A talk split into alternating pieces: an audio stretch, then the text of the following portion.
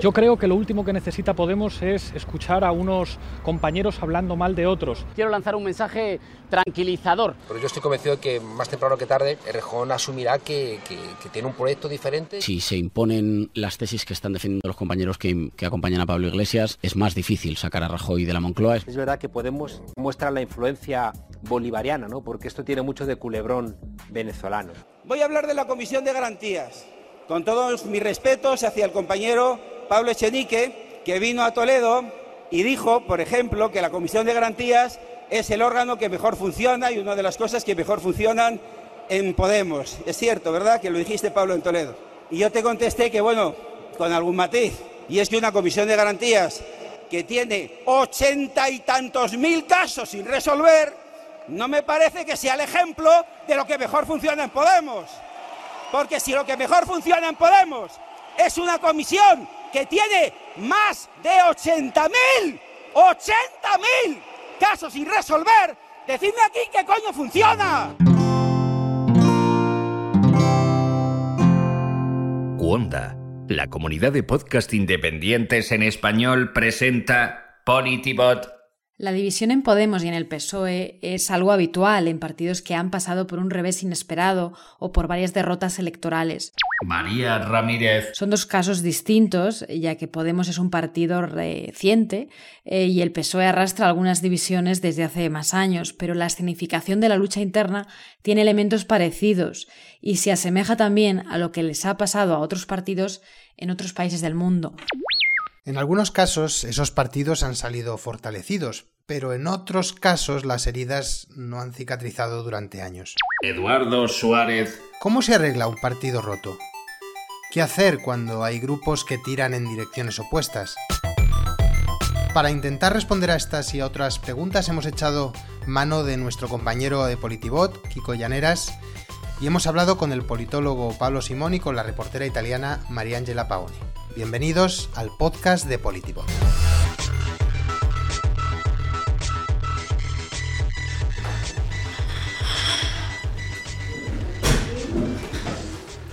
Casa Labra, Estamos en Casa Labra, que es una taberna asturiana al lado de la Puerta del Sol de Madrid. Hemos venido aquí porque aquí, el 2 de mayo de 1879, se fundó el Partido Socialista Obrero Español. Lo fundó Pablo Iglesias, que era un tipógrafo, y reunió en lo que entonces se llamó Banquete de Fraternidad Internacional a 16 tipógrafos, cuatro médicos, un doctor en ciencias, dos joyeros, un marmolista y un zapatero. O sea que había un zapatero ya entonces, María. Había un zapatero en los orígenes aquí en, en Casa Labra, eh, que es la típica taberna española del siglo XIX, donde se comen croquetas, eh, muchos fritos. La especialidad son las croquetas de bacalao. Y esto está lleno desde primera hora de la mañana con gente haciendo cola por las tapas.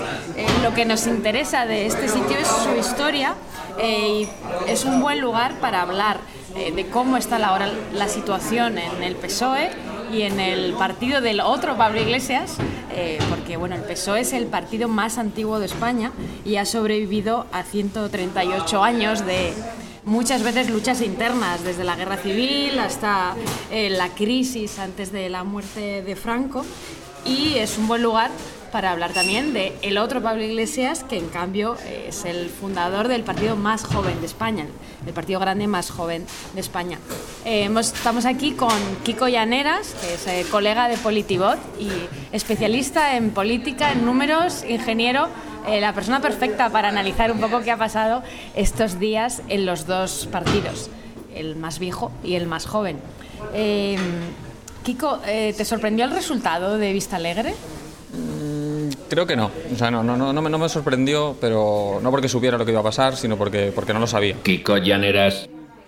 Eh, no sabíamos eh, qué fuerza tenían cada uno de los candidatos, entonces ninguno de los dos resultados hubiera sido un, un, una gran sorpresa. Creo que nos hubiese sorprendido un poco más una victoria de Rejón, porque, bueno, primero porque normalmente el candidato oficialista o el candidato en el, en el poder, y más en unas primarias, suele ganar, por lo tanto, si no sabes nada más, lo normal es decir que va a ganar el, el, candidato digamos, del aparato, que en este caso era Pablo Iglesias. Y luego además porque los únicos datos que teníamos es pues, una votación que hubo en diciembre en, Podemos y entonces ya, aunque estuvo más igualado de lo que entonces pensábamos, Iglesias se impuso a Rejón. Pues en ese sentido no, no, ha sido, no ha sido una sorpresa. Uno de los elementos de división, Kiko, que había en, mm. bueno, pues dentro de Podemos era eh, la posibilidad o no de pactar con el PSOE después de las elecciones de diciembre de 2015 y luego después de las elecciones de, de 2016. Ah, ¿Crees que es algo que suscita división dentro de Podemos? ¿Crees que es algo que divide a los inscritos o incluso a los votantes del partido? Sí, sí, sí, es uno de los, de los focos de división. Ahora, sobre todo por una cuestión estratégica. Lo que sabemos es que en, en, 2016, o sea, después de las elecciones de, diciembre de 2015, la mayoría de los votantes de Podemos sí eran partidarios de llegar a un acuerdo con, con el PSOE. Eh, la mayoría eh, pactando también con los partidos nacionalistas y unos pocos pactando con, con, con Ciudadanos. Pero sí había una mayoría, en torno a un 60%, 60-70%, de votantes de Podemos que querían un pacto con el PSOE. Lo que no tenemos tan claro es si lo querían sin su partido dentro del gobierno. Ese es, un dato que, que queda en el, en, el, limbo porque nunca se preguntó bien y es una pregunta que, a la que no tenemos respuesta. Es decir, sabemos que querían un acuerdo entre PSOE y Podemos, no sabemos si estaban dispuestos a investir a, a Pedro Sánchez sin, eh, sin ningún tipo de condición. Tampoco sabemos qué es lo que hubiesen querido si su partido, si Podemos hubiese tomado otra postura, porque ya sabemos que los, eh, los, votantes influyen en los partidos, pero esta, es una relación que va en dos direcciones. Hay muchos votantes que usan a su partido y las posturas que defiende su partido como proxy para, bueno, para decidir qué es lo que a ellos les parece bien. Entonces, bueno, si Podemos hubiese decidido investir a Pedro Sánchez, a una parte de sus votantes que ahora quizás les parece que su partido hizo lo correcto, les hubiera parecido que lo correcto era lo contrario. Entonces, realmente Sí sabemos que, que, los votantes de, Podemos estaban dispuestos a llegar a este acuerdo. ¿En qué términos exactamente? Eh, esto, es, esto es más difuso. ¿Y en qué aspectos están divididos los votantes del PSOE y de Podemos? ¿O quién crees que está más dividido? ¿Los votantes del PSOE o los votantes de Podemos? Seguramente los del PSOE. Seguramente los votantes del, del PSOE están, están ahora mismo más, más divididos. Hay un dato del, último CIS, del CIS de, enero, que, que, se lo cuente, que es la poca valoración o la, baja valoración que tiene eh, Javier Fernández, el, el, líder del PSOE actual, entre sus propios votantes. La mayoría de los líderes de Podemos, del PP, eh, Albert Rivera, tienen una valoración por encima del 6 entre sus propios votantes. 6, 6 y medio, 7. Y Javier Fernández tiene una valoración de que apenas supera el 5. Entonces, esto claramente te está diciendo que Javier Fernández ahora mismo no es el líder de todo el partido. Hay, más historia, hay, más historia ahí. Entonces, yo creo que eso es un síntoma de eso, de esta división en el, en, el, en el, en el, PSOE. En, en Podemos, bueno, vemos que Pablo Iglesias todavía tiene una buena valoración entre sus votantes. Hay que tener en cuenta que la encuesta del CIS es de principios de enero y eh, lo más duro del conflicto en Podemos todavía no se haya producido, pero la valoración de Pablo Iglesias pues era un 6,3, que es una valoración aceptable. Sí que es verdad que es inferior a la que tenía hace seis meses. O sea, sí es verdad que Pablo Iglesias eh, no tiene, eh, no está tan bien valorado ante sus propios bandes como estaba hace seis meses, y esto seguramente es síntoma de que algunos, una parte de los bandes de Podemos, pues eh, lo consideran, digamos, responsable, no es exactamente su favorito, que encaja también con los resultados de Vista Alegre, donde hemos visto que una corriente crítica pues tiene el 30% de, de los apoyos. Y más allá del liderazgo, de los liderazgos dentro del PSOE, ¿hay diferencias ideológicas en algún asunto concreto eh, eh, entre los votantes socialistas? En el PSOE, sí, dos brechas sobre todo. La primera, la cuestión territorial. O sea, los votantes del PSOE en Barcelona, en Cataluña y en Andalucía no tienen las mismas preferencias sobre cómo querrían que fuese la ordenación territorial de España. Básicamente en Cataluña eh, pues quieren cotas de más autogobierno y en Andalucía o en Madrid pues están más contentos con cómo están las cosas como están o incluso una parte de los votantes socialistas querrían eh, más centralización, una recentralización. Entonces esto, esto es un eje que, que, divide las preferencias de sus votantes y que además lo vemos muy claramente en el peso de las diferentes, eh, diferentes facciones, en las posturas que defiende Iceta, por ejemplo, el candidato en Cataluña, o que defiende Susana Díez, la candidata en, en, Andalucía. Entonces ese es el primer eje. Cuestión territorial divide al PSOE. El segundo eje es el generacional.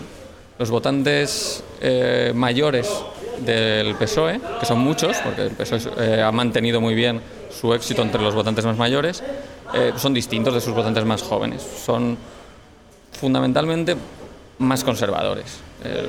quizás no es lo ideológico, no puramente en cuando se les pide que definan su ideología, se dirán socialistas y se ubicarán en el 3, 4, 5 ideológico a la izquierda, pero son más religiosos, ah, están menos dispuestos a pagar impuestos, están menos abiertos a la llegada de inmigrantes y en general eh, les preocupa más la seguridad que la libertad, siempre en comparación a sus equivalentes compañeros de partido más jóvenes. Un ejemplo un poco de esta, digamos, ah, pluralidad que hay dentro del PSOE, diferentes influencias dentro del PSOE, es un dato que es un poco anecdótico, pero que también pregunta el CIS, que es, el CIS pregunta a los votantes de todos los partidos cuál es la televisión que usan para informarse sobre política. Entonces, los votantes del PSOE son los más plurales del todo. Un 20 y pico por ciento ve la sexta, un 25 por ciento dice que ve televisión española y otro 20 por ciento dice que eh, creo que sigue en Telecinco. En cambio, pues un partido como pues el partido digamos más cercano, que sería Podemos, es mucho más monolítico. El 50% de los votantes de Podemos te dice que se informa con la sexta. Esto solo es un síntoma, pero te está diciendo que, seguramente tienen un electorado más homogéneo y por lo tanto es más, más fácil de satisfacer en, términos ideológicos. Claro, esos problemas no los tenían cuando se fundó el PSOE en Casa Labra, a ver quién veía qué. Aunque la mayoría eran tipógrafos, es curioso. Había algo ahí, un poco de comunicación. Sí, tendrían a ver qué, qué, qué leían, qué leía cada uno, cuáles eran sus, sus columnistas preferidos. Pero, pero sí, es, es, es, un, dato que es un, síntoma, pero, pero yo creo que es, que es elocuente. Yo creo que en parte ah, lo que se está señalando es eso, que también un partido con eh, más historia, con un electorado eh, más diverso en su, edad, pues mm, es también más difícil de, atender, porque es que tienes, gente dentro del propio partido que se ha socializado en momentos distintos, que creó sus preferencias o sus, políticas en situaciones eh, distintas, que están en estadios vitales diferentes. Entonces, bueno, en cierto modo es con natural a, un partido que, ha sido un partido cachol, ¿no? que ha tenido que tener votantes muy diversos, pues que también tenga que hacer un poco más malabarismo para tener a todo el mundo contento. ¿Y en qué cosas, en cambio, están divididos los votantes de Podemos? Les divide quizás sobre todo la cuestión también de edad. Lo que pasa es que los votantes mayores en Podemos son muchos menos, por lo tanto es menos problema. seguramente es la, misma brecha. Tienen menos conflicto con la cuestión territorial, porque es un tema sobre todo menos relevante para, para su electorado, parece menos relevante. Ah, y entonces en general en lo ideológico están menos divididos. A esto también ayuda, yo creo que es, un factor importante, que es que la, el conflicto dentro de Podemos, el conflicto entre, entre Pablo Iglesias y Rejón, no es ideológico.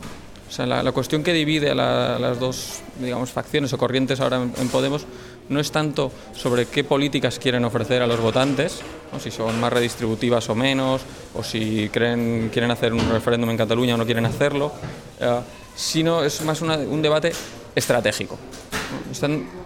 Seguramente están más o menos de acuerdo, o por lo menos no discuten en público sobre las políticas públicas que nos tienen que ofrecer a los votantes, sino discuten sobre cómo presentarlas, qué es mejor estrategia para tener éxito.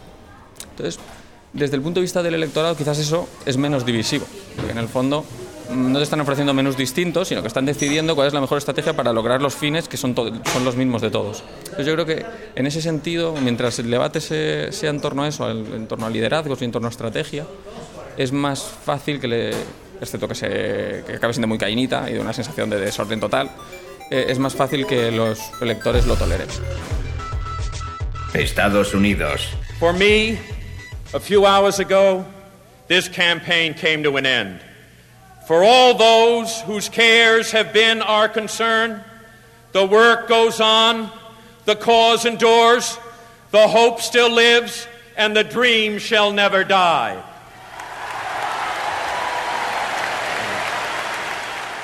Las divisiones son parte de la vida de los partidos. Las primarias en Estados Unidos son quizás eh, el ejemplo más visible de ese fenómeno. Los debates son duros y se extienden durante una campaña larga por todo el país. Este ha sido un año especialmente difícil, ¿verdad María?, para los dos grandes partidos.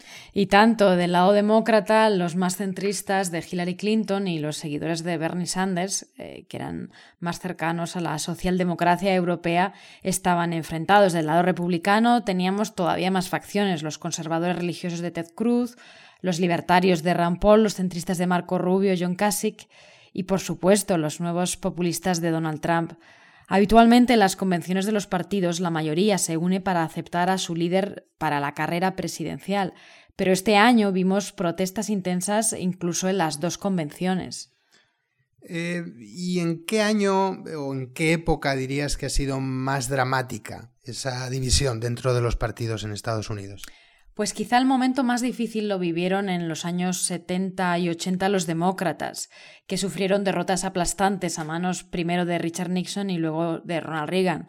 Eh, por increíble que parezca, por cierto, el triunfo por mayor diferencia sigue siendo el de Nixon en 1972. Dos años antes del Watergate, en realidad. Eh, sí, poco antes de, que terminara mm, su, eh, su mandato presidencial con una gran crisis que efectivamente desembocó en la dimisión del presidente. entonces, el enfrentamiento, el que veíamos en los demócratas, fue entre el partido más a la izquierda de Ted Kennedy y el más conservador de Jimmy Carter. El conflicto político acabó en una serie de derrotas electorales y en una animadversión personal que duró hasta la muerte de Kennedy en 2009. ¿Y exactamente cómo salieron los demócratas del hoyo?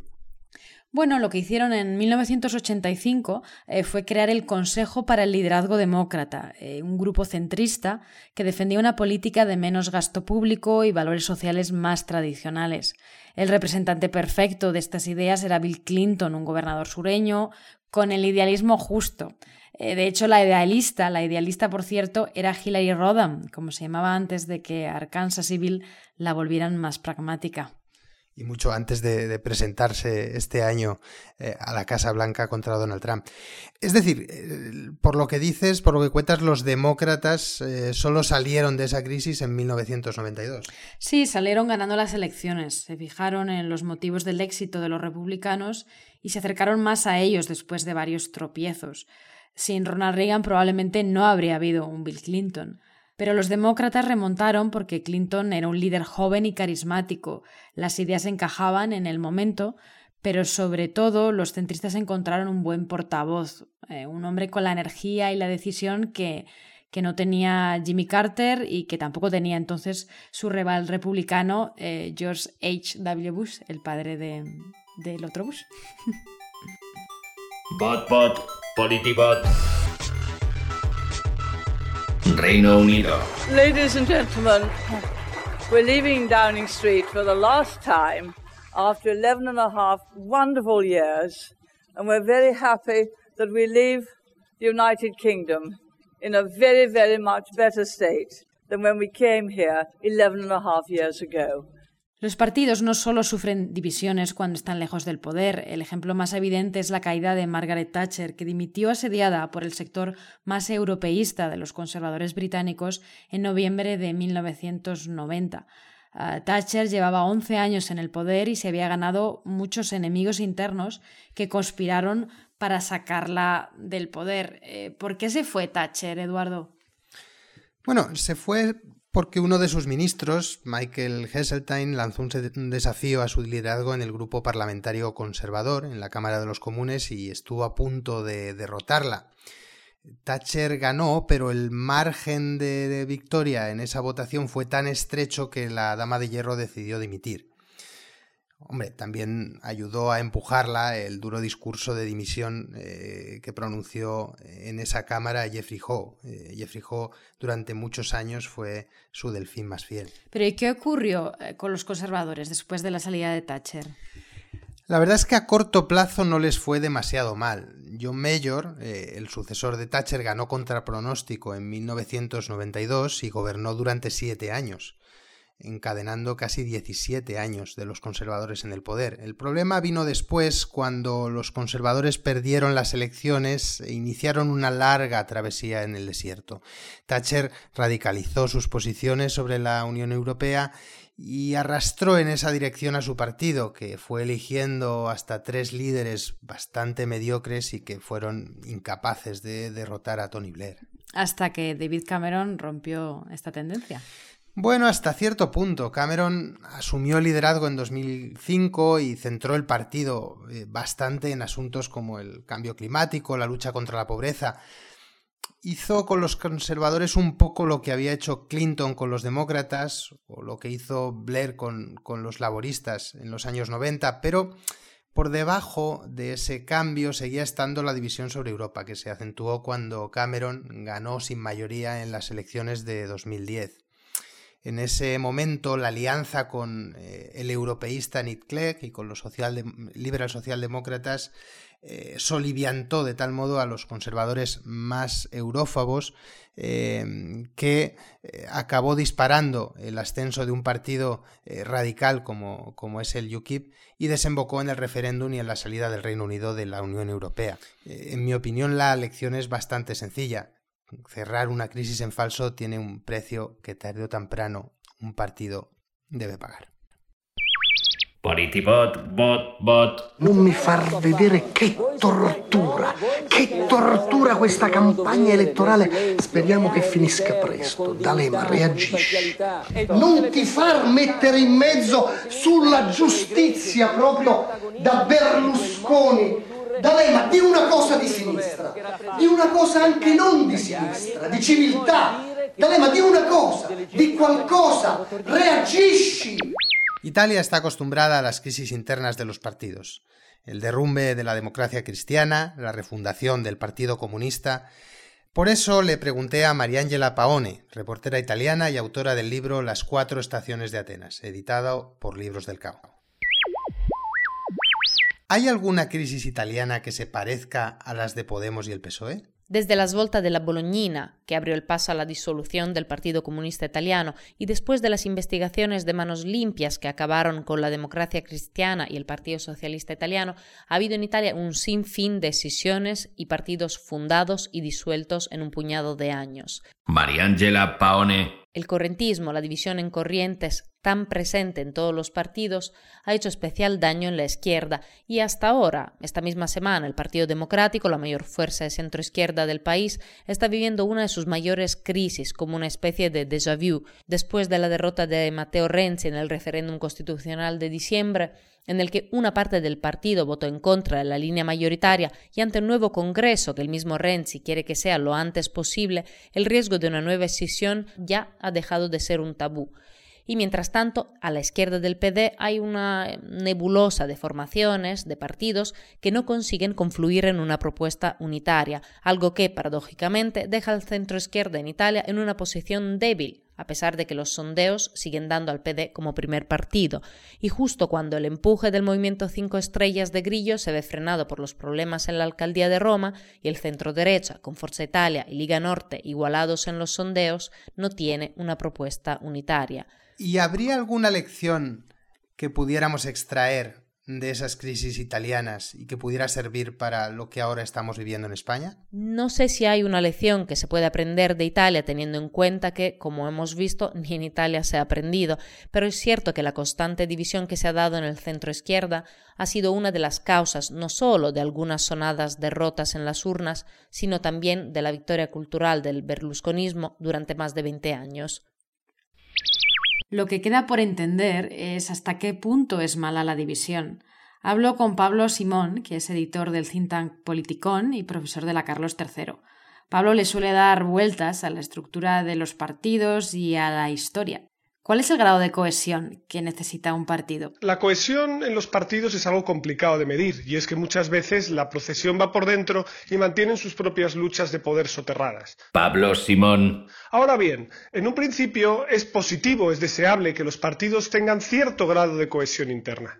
Y la razón es porque muchas veces los ciudadanos, a la hora de formarnos nuestra posición sobre diferentes temas, nos basamos en lo que los politólogos llamamos heurísticos, o dicho de otra manera, en atajos informativos. La posición que tiene un partido es algo que me ayuda a mí a orientarme sobre si esa proposición o sobre si ese tema es de tal o cual signo político y por lo tanto ayuda a ordenar la discusión y el debate público. Cuando los partidos son cohesionados, los liderazgos hasta cierto punto no están disputados, los programas son claros, la política de alianzas está definida, los ciudadanos sabemos a qué atenernos y la política se vuelve previsible. Mientras que si los partidos son una amalgama inconexo, no mantienen orden en sus posiciones o cambian continuamente su política de alianzas, la situación se complica y los votantes se despistan mucho más. ¿Hay alguna evidencia que indique que los partidos que han sufrido batallas internas saquen luego peores resultados en Si tenemos que analizar si los partidos que están más unidos son menos penalizados en las urnas que los que están separados, la pregunta es, ¿esto funciona en mayor o menor medida en España? ¿Se da en todas partes? Bueno, pues lo que sabemos hasta cierto punto es que los votantes normalmente castigan la desunión dentro de los partidos. Esto justifica el que los principales partidos en España estén haciendo sus congresos internos bien lejos de las elecciones. Y es que a los votantes no nos gusta que los partidos tengan un exceso de división interna. Es una paradoja, porque luego le preguntamos a los ciudadanos en las encuestas y también le gusta el pluralismo político, pero parece que la cohesión es un valor que prima mucho más. ¿Prefieren los votantes españoles el caudillismo más que los de otros países? Por lo que toca, si nosotros en España somos más eh, próximos o preferimos un sistema más, digámoslo así, vertical o más caudillista que en otros países, lo cierto es que no tenemos evidencia de que eso sea algo claro. Lo que sí es evidente es que nuestras instituciones en muchos casos favorecen el que la toma de decisiones sea mucho más verticalizada. En los países centroeuropeos, que tienen una tradición más consociacional, más pactista, es bastante más normal el que los liderazgos se difuminen y por lo tanto que las organizaciones pacten con los agentes sociales, que los diferentes grupos estén representados dentro del gobierno, que haya más política transaccional en el Congreso y con coaliciones en el Ejecutivo. Sin embargo, cuando vamos a otros sistemas políticos, como puede ser el caso español, en el que muchos partidos terminan estando muy centralizados y verticalizados, incluso aunque algunos hagan primarias, terminan prefiriendo el malo conocido por bueno por conocer, al final nos encontramos con que sí, con que se produce la dinámica que conocemos como presidencialización de los sistemas parlamentarios y los líderes pesan bastante más o mucho más de lo que pesan en otros entornos. La vida de los partidos grandes, los que llegan a ser populares, es tan agitada como la de la democracia. Y a veces el resultado de las turbulencias es algo mejor de lo que había. A veces.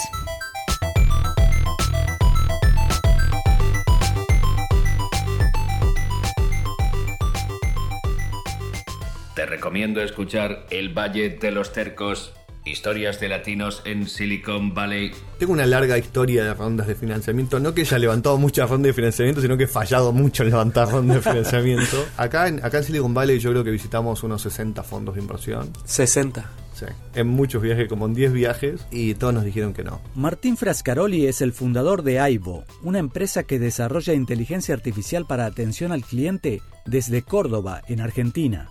Los llamados chatbots explotaron hace un año cuando Mark Zuckerberg dijo que eran parte del futuro de Facebook. Pero Martín ya estaba en esto hace cinco años. Tiene grandes clientes como Telefónica, Fiat o Sony y un millón y medio de personas que chatean con sus bots cada mes. Puedes escuchar más capítulos de Politibot y de otros podcasts de la comunidad Cuonda en cuonda.com.